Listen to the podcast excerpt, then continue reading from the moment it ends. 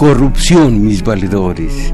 A tales asuntos me he abocado en diversas ocasiones ante estos micrófonos de nuestro domingo 7. Hoy, una vez más, he de referirme a esas póstulas, pústulas más propiamente, corruptas, que se crían en el sistema gubernamental y al papel que aquí y allá desempeña la justicia.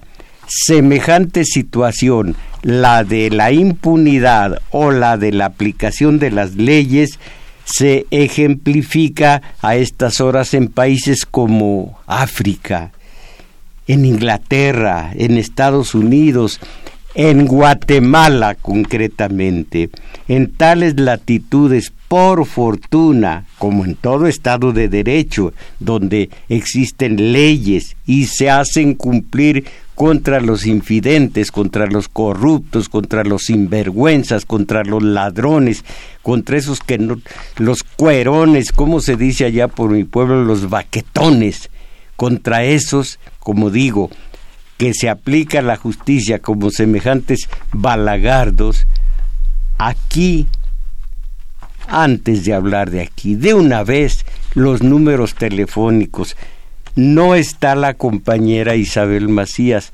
seducida, porque la han seducido unos tales Freud, Fromm, Jung y algunos más eh, ella está estudiando, ella está en exámenes, ella está en lo suyo. A falta de la compañera Isabel Macías, yo digo a ustedes que aquí en la zona metropolitana pueden hacer favor de hablar a nuestro domingo 7 al 55 36 89 89 más allá de la zona metropolitana Lada sin costo 01800 50 52 688. Llamen, nosotros va, como que nosotros vamos. Llamen ustedes el tema que les propongo, justicia y corrupción, corrupción y justicia. En este caso, cómo se aplican, cómo se aplica la justicia, cómo se ejecuta, cómo eh, eh, se hace realidad la ley en este país, o como digo a sus buenas mercedes, la baquetonería, la eh, impunidad, la como se dice esta palabra es incorrecta, pero como se dice en mi pueblo, la sinvergüencería.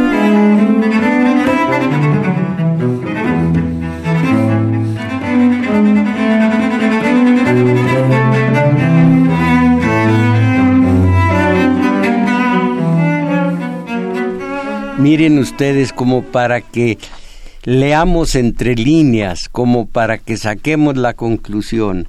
Allá en Sudáfrica, precisamente en, en Johannesburgo, Jacob o Jacob Zuma, presidente de Sudáfrica, renunció a su puesto al frente del país luego de ser vinculado con varios escándalos de corrupción y tras una petición por parte del Congreso Nacional Africano, Suma, de 75 años, realizó el anuncio a través de un mensaje televisado a nivel nacional. El mandatario había logrado mantenerse en el sillón presidencial a pesar de numerosos escándalos. Entre ellos se encuentra el desvío de fondos públicos para remodelar su propiedad, conocida como Nkandla. Además, Suma es acusado de tráfico de influencias. Aquí, aquí no hay eso, tráfico de influencias, con razón lo tiene que, tiene que renunciar. Acusado de tráfico de influencias para beneficiar a los Gupta, una familia millonaria originaria de la India. Bueno, todo eso es exoticismo en nuestro país, en África. por allá en la tierra precisamente de eh, Nelson Mandela, en su tierra, estos escándalos. Pero aquí no hay, eh, eh, ¿cómo se llama? fondos públicos para remodelar su propiedad. ¿Cómo va aquí en México? No hay esta clase de corruptelas. Estoy buscando eh, tráfico de influencias aquí en México para beneficiar a una familia millonaria aquí en México.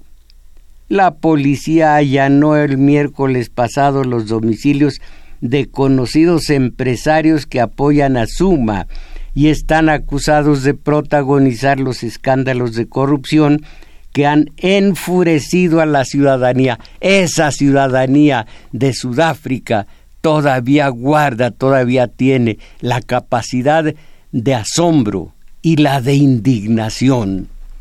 ¿Cómo se ve que no tienen allá Televisa ni TV Azteca?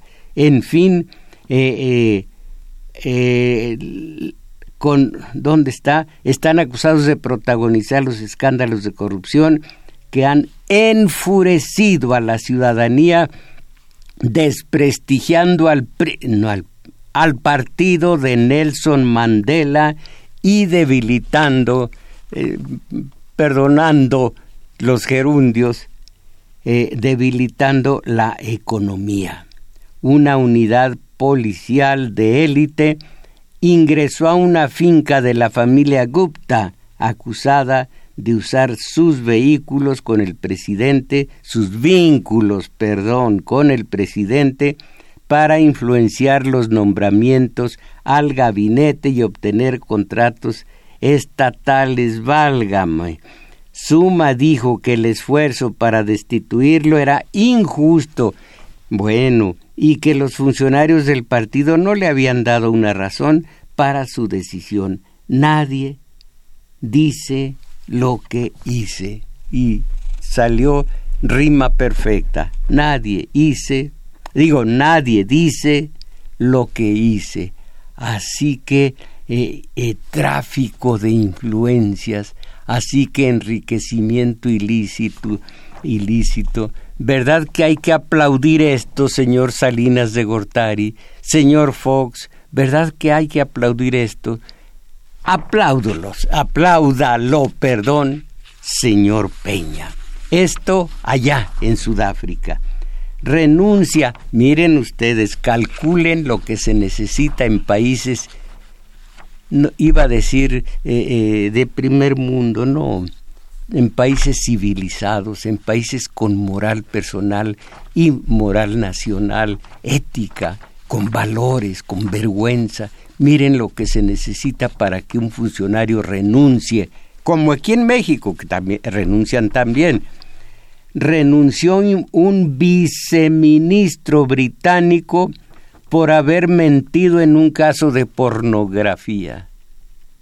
No, aquí, aquí no solo hubiera tenido que renunciar, lo hubieran mandado al penal del altiplano. Aquí no se Aquí no se admiten sinvergüenzadas. ¿Qué diría la ciudadanía mexicana? Esas sinvergüenzadas no son privativas, o más bien no son de México, son de por allá, en lugares exóticos. Renuncia un viceministro británico por haber mentido en un caso de pornografía. Londres en medio de un escándalo por tenencia de pornografía en su computadora cuando era legislador, cesó en su cargo de viceministro de Salud británico Damian Green, un colaborador de la primera ministra Teresa May. Válgame. Total que esto muestra que en la democracia de su país los ministros del gabinete deben tener los más altos estándares de conducta, como aquí. Debemos recordar, comillas, debemos recordar que esos son estándares que probablemente no se aplicarían en muchos otros países. se aplican incluso a los ministros del gabinete más antiguos, como él, dijo eh, eh, un ministro del, del gabinete. En los últimos meses el Reino Unido se ha visto envuelto en una oleada de rumores y acusaciones de abusos y acoso sexual. Aquí no hay acoso sexual.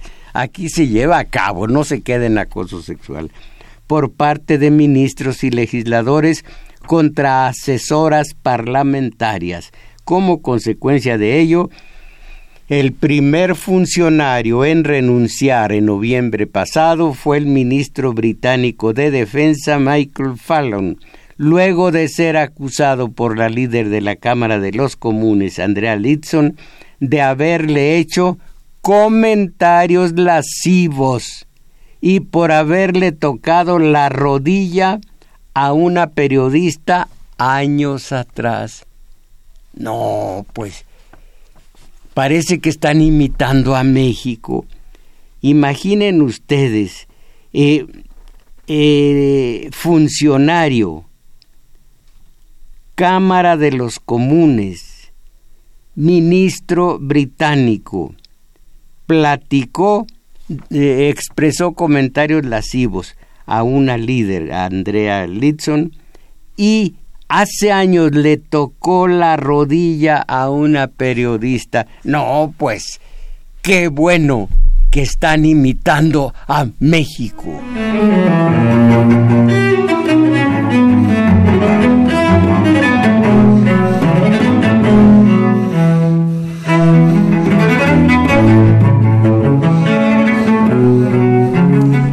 La rodilla a una periodista años atrás va para afuera ese ministro. Caramba. Yo nací en México, tengo que apechugar. ¿A quién le, a quién le, le reclamo? ¿A quién? ¿A quién? Bueno, Washington, el presidente ejecutivo de la Cámara de Comercio Hispana en Estados Unidos, Javier o Javier Palomares, con Z, eh, eh, Z el final no S, ha dejado su puesto a raíz de acusaciones de acoso sexual a una subordinada y de apropiación indebida de fondos de la institución. Palomares, nacido en Texas y al frente de este importante lobby latino desde hace una década, ha negado los hechos pero tras unos días de tormenta, aquí dice de tormenta, a lo mejor es tormento, ha optado por apearse de la institución mientras una firma independiente contratada por el organismo investiga los hechos, como que son levemente eh, delicados deberían de aprender a México.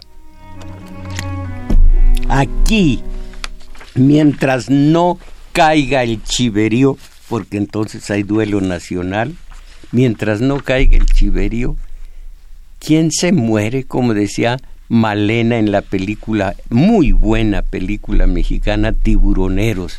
¿Quién se muere? Aquí, ¿qué importa? Yo viví un tiempo en Guatemala, amo Guatemala, la de Cardosa y Aragón, la de Otorrené Castillo, pero también la de Álvaro Portillo, ese individuo, ese individuo que aquí mató a un par de mexicanos, habiendo estudiado en una universidad mexicana allá por Guerrero, los mató. Creo que ahora, después de estar preso aquí, perdón, en Guatemala y luego en Estados Unidos, hubo una tranza, no sé qué cuál, en Estados Unidos, lo dejaron libre y creo que ahora tiene también, tiene de nueva cuenta un puesto público. Bueno, han sido presos, han, han sido tomados presos.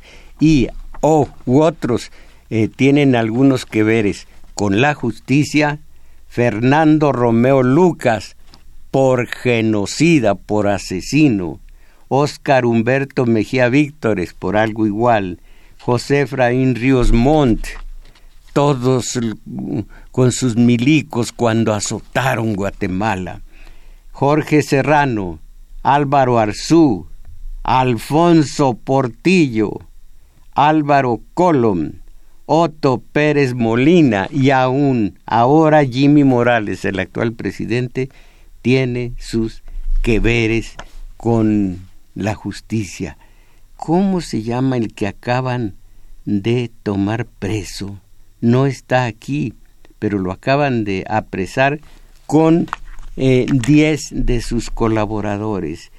Así así sea con presiones de Washington, pero así, repito, se hila con la justicia de Guatemala, así sea por presiones de Washington. Pero caramba, ¿cómo se llama el último, el último que fue apresado con 10? Eh, al rato les digo, se me ha olvidado. Bueno, su nombre. Esto es lo que ocurre fuera del país, eh, en países lejanos. Guatemala está a un ladito. El avión que me llevó a mero Guatemala, capital, creo que hizo tres, cuatro horas o menos. Pero, ¿qué diferencia en materia de justicia? Los pinos o el palacio de gobierno de Guatemala.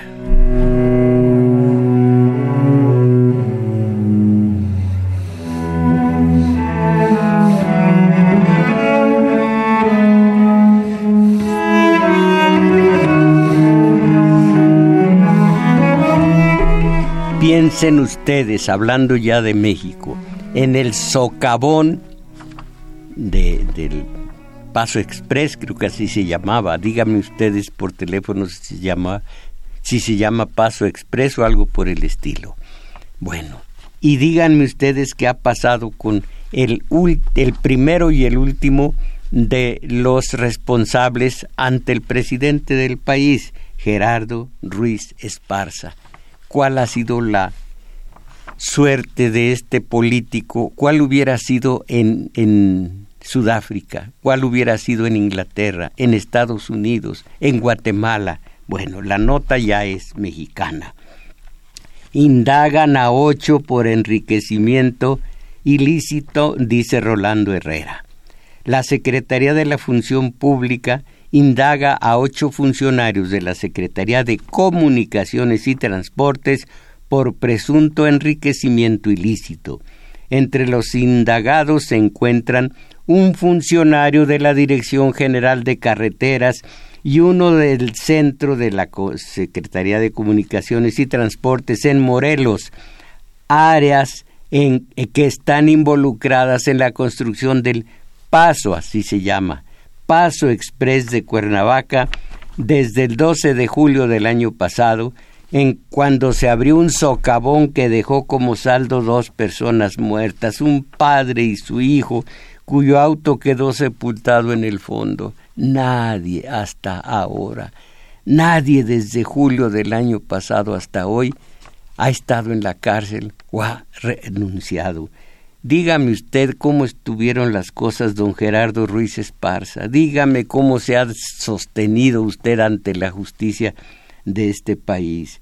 Bueno, los nombres de estos funcionarios, ¿cuántos funcionarios son? Ocho los nombres de estos funcionarios y de los demás investigados fueron reservados por la Secretaría de la Función Pública debido a que los procedimientos aún se encuentran en su... Ya, ya. Debido a que no tenemos, eso es todo.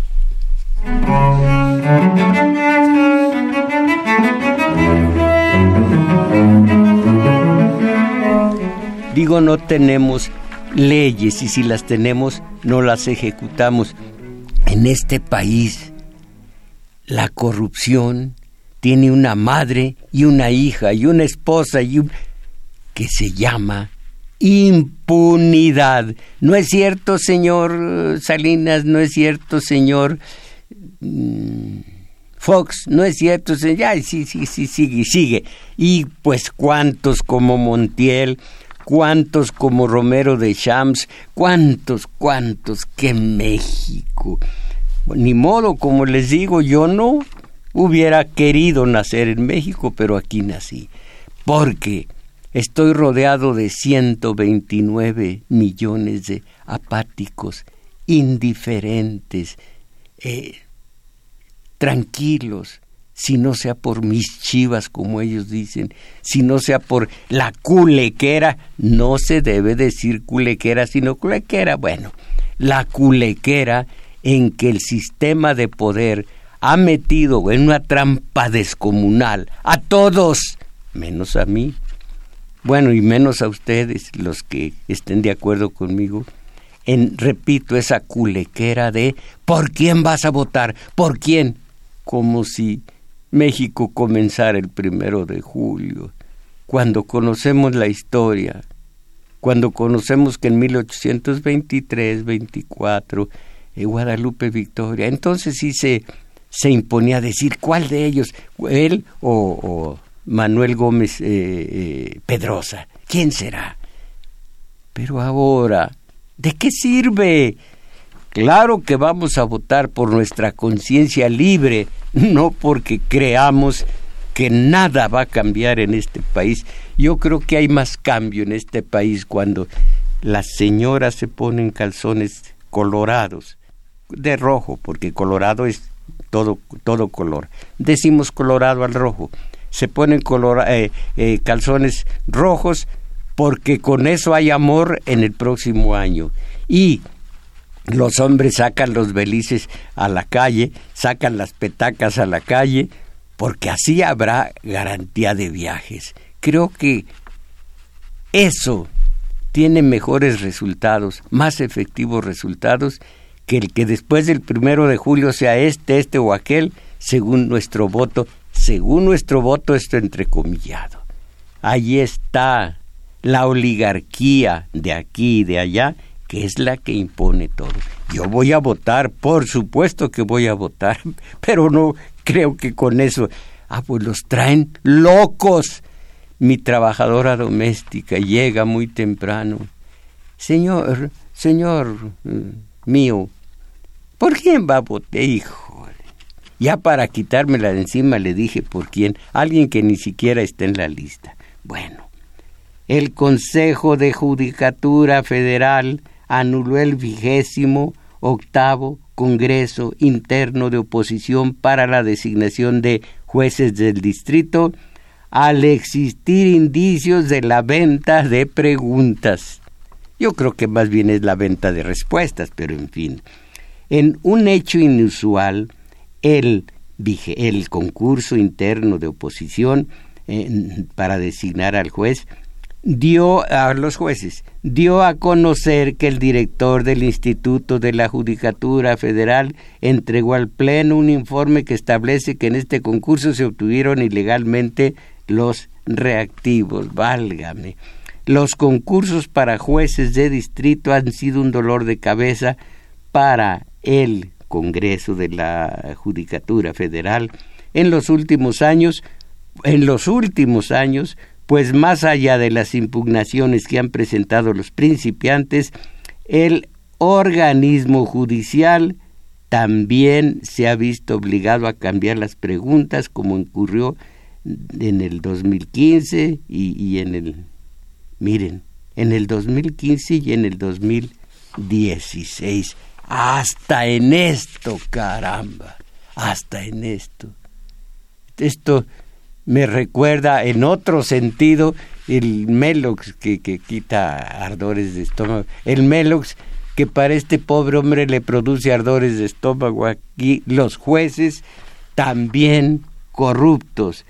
El Consejo de, de Judicatura, ah, no, pues esto es el mismo que ya había leído y está, lo tengo repetido, hasta yo tengo, hasta yo tengo este la corrupción, dice Pedro Salmerón, Salmerón San Ginés, la corrupción la entendemos no sólo como la generadora de un enorme boquete en la economía nacional, sino también como la generadora de impunidades y complicidades que han hecho de regiones enteras de territorio que han hecho de regiones enteras territorios sin más ley que la de las mafias, no únicamente las que ustedes creen, sino las políticas, y del resto del país territorio de la violencia y la impunidad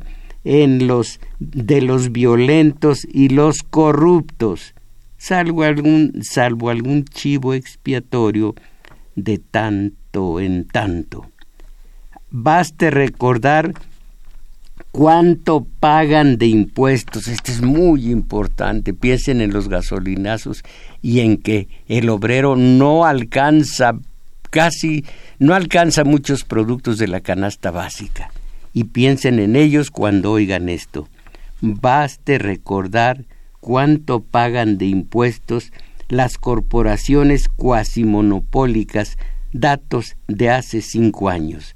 Telmex paga el 6.5%, Televisa el 5.4%, Walmart el 2.1% y el número de pobres en el 2010, después de 30 años de neoliberalismo, de ajustes estructurales y de reformas, apenas 19% de la población puede considerarse no pobre apenas 19% de la población puede considerarse no pobre. En la extrema pobreza, 11.7 millones de mexicanos, 52% en la pobreza, 32 millones en situación de carencia. En el 10 había 10 millones más de pobres que en el 2006. Aquí siguen cifras, datos pero poco nos dicen. Hay muchos muy pobres, hay muchos nada más pobres, hay pocos en la clase media y poquísimos allá arriba. Está Slim, estoy yo, estamos mejor esta música hermosísima.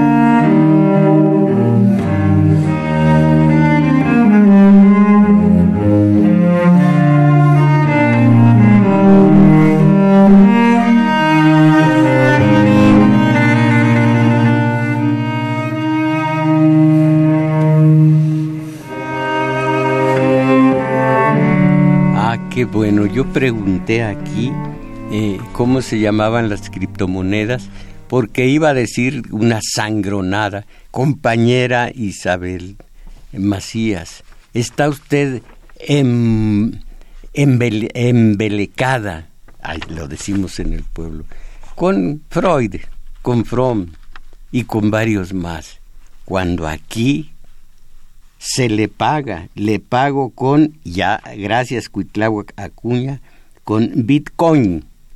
Pero hay otras como, eh, ah caray, Ethereum, Litecoin, Ripie, eh, criptomonedas. La más famosa es Bitcoin. Es con la que yo, yo le pago a la compañera puntualmente en que no sangrón.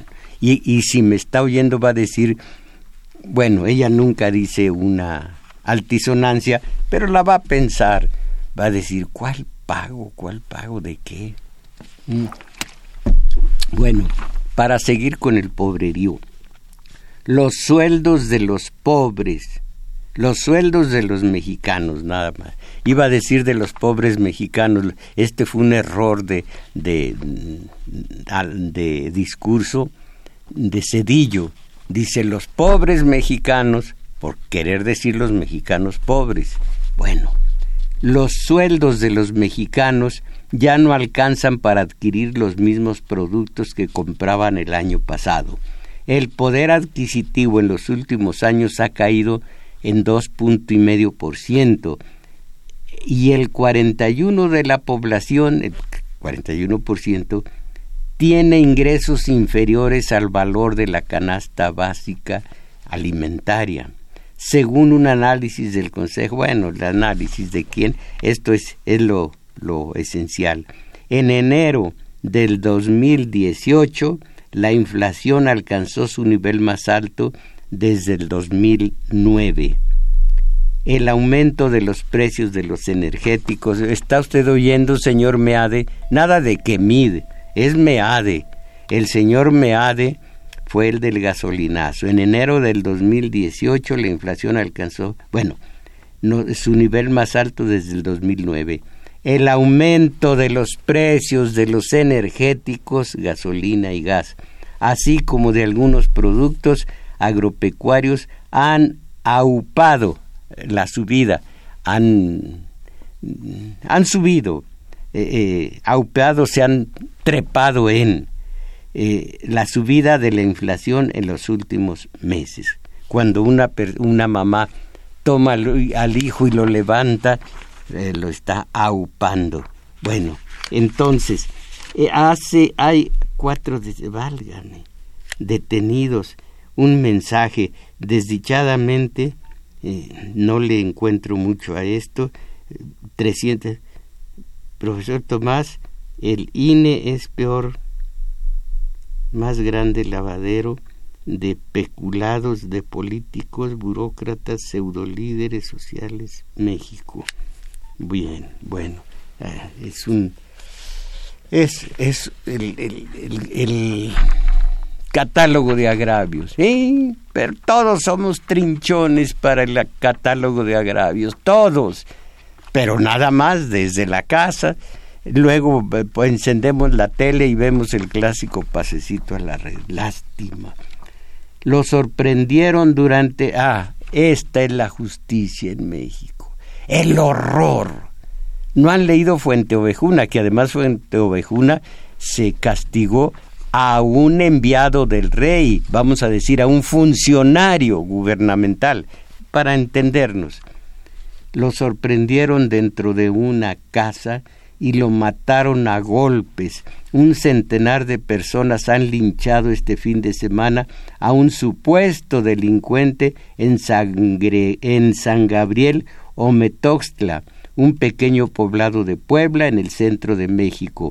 Medios locales dieron a conocer que una turba retuvo al hombro, al hombre lo exhibió en varias calles del pueblo e intentó prenderle fuego después de rociarlo con gasolina. Estos datos de que en el centro del país y demás es porque eh, la nota viene del exterior. Entonces, en, el primer momento, unos 50 personas eh, acorralaron al supuesto ladrón que estuvo maniotado por varias horas, de acuerdo con testigos de la zona. La tensión aumentó conforme llegaron más habitantes para increpar al hombre de aproximadamente 40 años. El hombre murió por los golpes que recibió cuando se encontraba colgado de los pies. Miren dónde se ejecuta la justicia en México. Claro que esto no es justicia. Ellos dicen justicia por propia mano. Es una tontería decir que eso es justicia. Pero, a falta de verdadera justicia, ¡ah, caray! Miren en dónde descargamos nuestro, nuestra exasperación ante la falta de justicia. Los otros, miren, allá arriba comiéndose tranquilamente sus buscas, como se dice en el pueblo. Y aquí, ¿cómo fastidiar a México hasta el final? Jesús Cantú, usted dice fastidiar, y yo con el permiso de todos, porque tengo más de 50 años sin decir una altisonancia, no porque sean malas las, las palabras vulgares, no, no son malas, pero pues es una costumbre mía. Bueno, pero el presidente dijo, créanme que yo no me levanto cada mañana con ánimo de joder a México.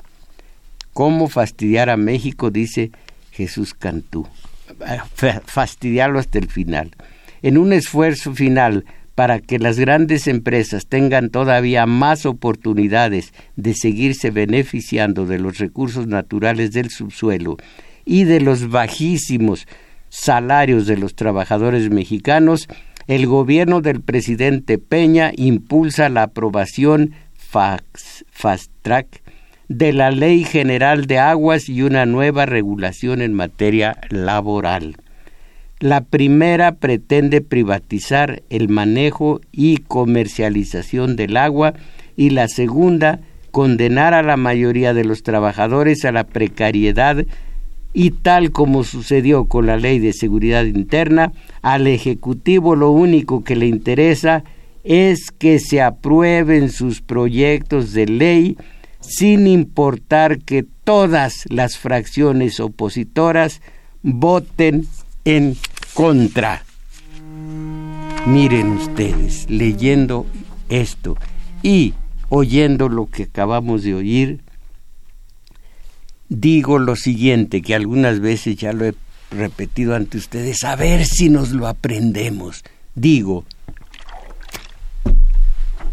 México es el más corrupto de los 34 países pertenecientes a la OCDE, la Organización para la Cooperación y el Desarrollo Económico.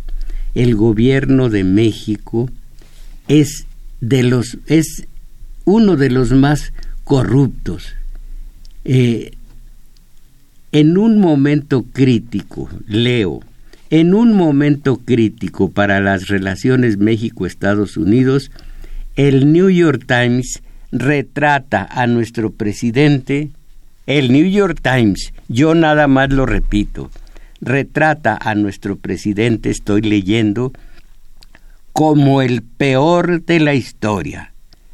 La lista fue, ah, bueno, como el peor de la historia. Y luego esta lista que fue formulada por Epigmenio Ibarra y que voy a leer para ustedes.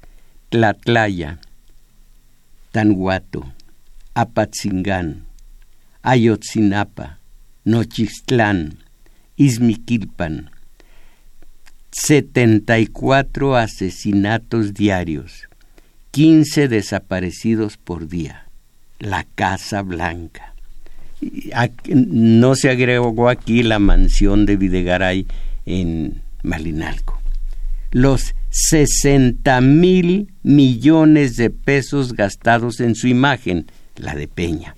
Los 60 mil millones de pesos gastados en su imagen. Los gasolinazos, el desempleo. Y que mientras políticos del gobierno roban para hacerse multimillonarios, 4.7 millones de adultos mayores en México sobreviven su vejez con una pensión mensual de 600 pesos. Y además cuando ya hay una exasperación de la ciudadanía, el hombre linchado murió por los golpes que recibió cuando se encontraba colgado de los pies. ¿Cuánto alcanzaría a robar si robó? Pero además no lo mataron porque robó, sino porque ya no puede más el, la masa, la masa abandonada no solo de las leyes, sino sobre todo de la justicia. Las leyes las hicieron los poderosos para eh, eh, beneficio de ellos, como esto que está acusando precisamente eh, Jesús, Jesús Cantú de cómo fastidiar a México hasta el final. Leyes a favor de los poderosos económicamente. Por eso cayó el suma de, de, de Sudáfrica. Pero aquí, aquí, miren, a ver si ante esta realidad objetiva, a ver si tenemos que admitirlo y procesarlo. Este sistema de poder no es otra cosa que una caquistocracia. ¿Y qué es una caquistocracia? Es el gobierno de los peores, de los peores individuos. Una caquistocracia, troquelémoslo en nuestro cerebro, troquelemos semejante vocablo, una caquistocracia es, es algo que debemos entender y procesar. Es tremendamente importante porque 129 millones de átomos sociales somos gobernados por una auténtica caquistocracia, la del sistema de poder. Y la culpa solo es de nosotros. Eh, alguien me decía no sé qué programa, ay, nosotros qué culpa tenemos si a nosotros nos dejan desamparados. Eso es delegar, eh, buscar un papá. No, hay que asumir. Los dueños de la casa somos nosotros, somos todos nosotros, los dueños de la soberanía nacional que según lo garantiza el 39 constitucional, tenemos el derecho de darnos los cambios de gobierno que creamos oportunos para nosotros y para el país. Si este único conocimiento, si tan solo esta revelación, si solamente esta verdad y esta certidumbre quedara grabada en nuestra mente, algo saldríamos ganando como comunidad, en algo pudiésemos contrarrestar el daño que por encargo del poder nos provocan los conductores de programas de radio y televisión que son voceros oficiosos de ese poder. Las masas ven y oyen esto en la tele y entonces opinan están pensando con cabeza ajena, están pensando lo que el poder quiere que pensemos. Miren, además, la conducta que, que, tenemos en la comunidad viene de una orden, de una imposición que nos transmite el poder desde la tele, desde los voceros oficiosos de ese poder. Este sistema que rige a los mexicanos es una caquistocracia, el gobierno de los peores. Lo digo yo, pero lo leí, lo estudié. Así que mm, Radio UNAM no lo está diciendo, lo digo yo, nomás me preste el micrófono, que quede claro eh, esta situación. Ahora, las cosas que no debe olvidar Peña, lo leí y lo bajé de la red las cosas que no debe olvidar Peña. Primero, 2017, el año más violento en México. Cada 19 minutos fue asesinado una persona. Segundo, aumento de gasolina magna. El 61, perdón, ¿sí? ¿Qué es esto? Ah, perdón, en 61%. Ah, es la redacción aumento de gasolina magna en 61% de enero del 13 a enero del 2018. Subió el 61%. 3. Aumento de 790% de robo en hidrocarburos. 4. Aumento del dólar frente al peso por 7 pesos. 5 aumento de la canasta básica en 100%. Luego, aquí sigue, 6. El 22 gobernadores del PRI acusados de desvíos con Peña. 22 gobernadores. Luego, incremento de la deuda pública a un ritmo de, no puedo decirlo, no, no, le, no sé, 1.194 mil millones por día. Sí, mil 194 mil millones de pesos por día.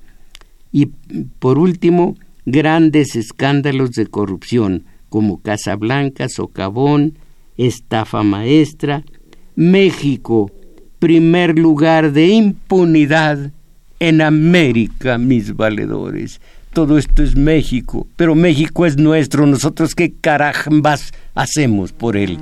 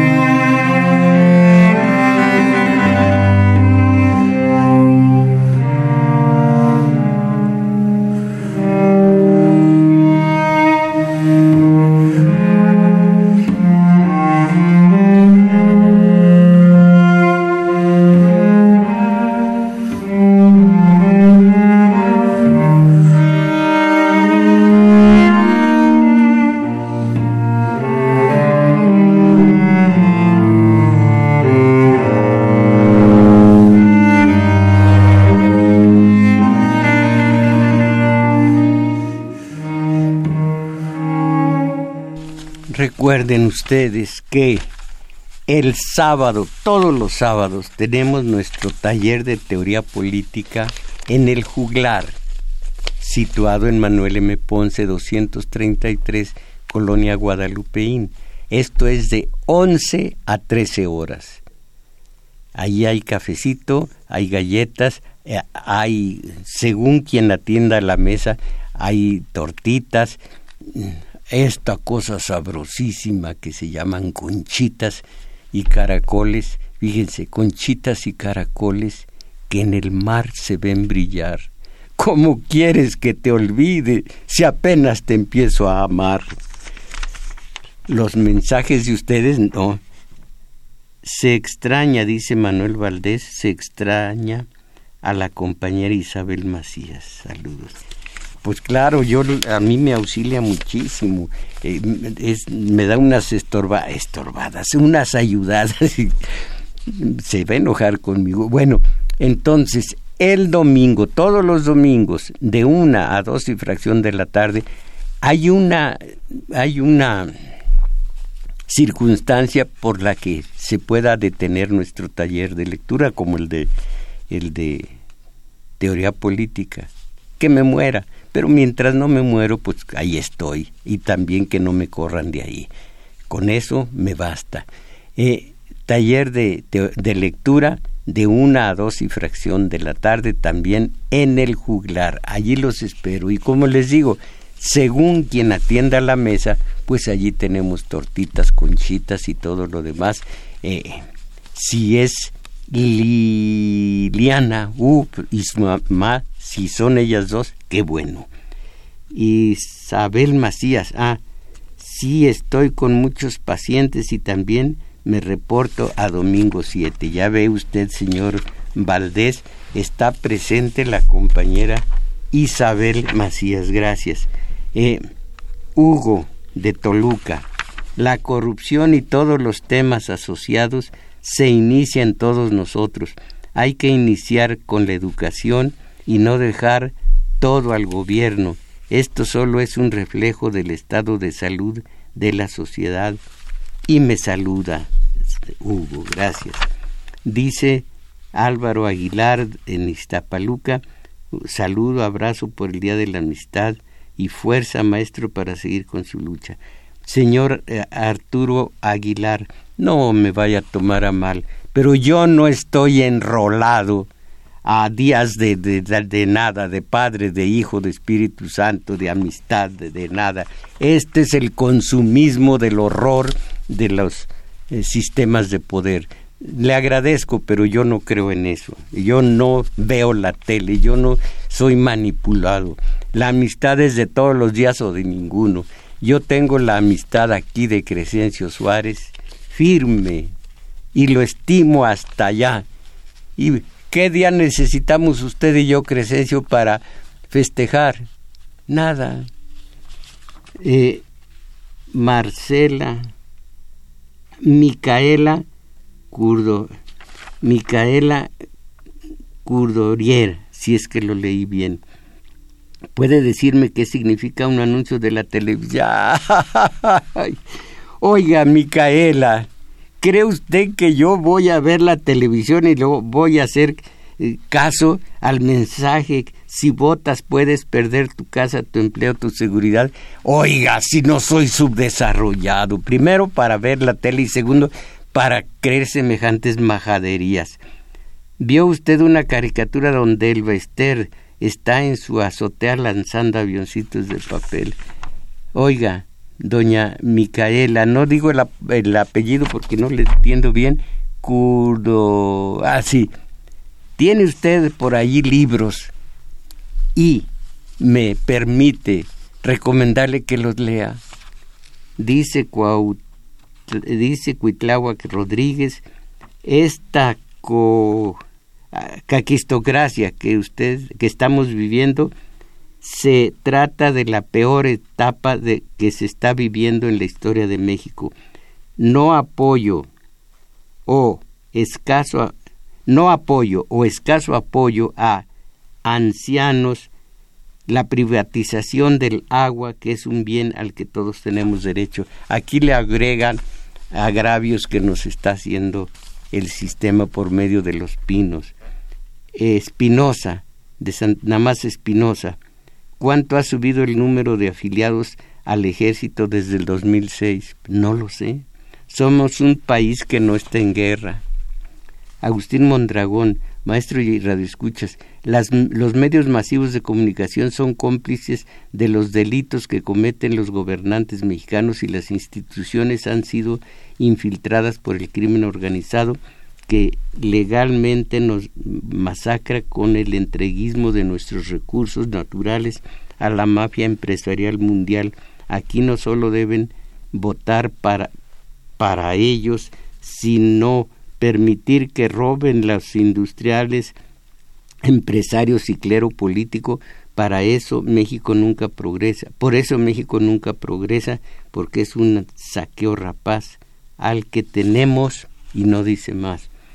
Jaime Rojas dice, tiene razón profesor Mojarro, por décadas los políticos burócratas y pseudo líderes, ah, ojalá que, que conmigo, cuando hablan conmigo, no digan pseudo, pseudo, el que, el que, ya, ya, perdón, perdón, el que descalifica se descalifica, son líderes o no lo son, bribones, esto sí, eh, pero dice Jaime Rojas, tiene razón, ah bueno, pseudolíderes sociales mexicanos han dado, han dado impunes corrompiendo a toda la nación para lucrar por sus intereses particulares. El pueblo mexicano observa infantil devoto del Opus Dei y guadalupanismo borracho. Ernesto Ortiz, aquí la corrupción sigue en auge, hay muchísimos ejemplares de impunidad como el grupo de Atlacomulco, Montiel y muchos más.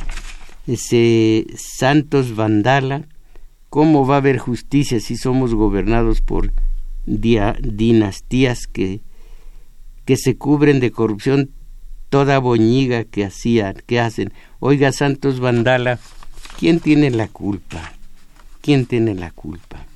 Pedro Mireles, hay una nueva generación de comunicadores que gracias a la tecnología abarcan más que usted. Abarcan y aprietan. Eh, eh, por supuesto, imagínense un, un hablador, un hombre que habla ante el micrófono, ¿sí? Uno. Un hombre que ante el micrófono a las nueve de la noche en Televisa, ¿cuánto no eh, abarca? Ya un último nomás, Alfredo García, en México no hay justicia que también se la han robado. Él lo dice desde Tlalnepantla, mis valedores. Fue todo por hoy. Agradezco primero a, al compañero Crescencio Suárez aquí en el en los eh, en las instalaciones, ¿cómo se llama esto? En los controles. Eh, eh, Juan Carlos Osornio en continuidad y quien grabó este video y además auxilió en el teléfono fue Carlos Valencia y también está con nosotros alguien más vino, Daniel Cruz. Ellos son quienes nos auxiliaron en este en esta ocasión la familia Trancheta Iracheta de Tlalnepantla tiene que venir el despertar de los mexicanos, pero lo que nos pasa es porque lo hemos permitido. Me llamó la atención el apellido Uracheta, eh, Kemch, cuánto amigo mío ahora es de derecha. Bueno, esa es otra cuestión. Dije que ya es todo por hoy, que agradezco a, todos ustedes y a quienes nos auxiliaron. Vean este video. ¿Cuándo empieza a a ser visible, eh, Carlos? El miércoles. El miércoles. Bueno, véanlo, se los recomiendo y vean los demás y por lo pronto mis valedores. Ahora sí, a salir, mírenla, a salir de esa horrorosa mediocridad. Ánimo.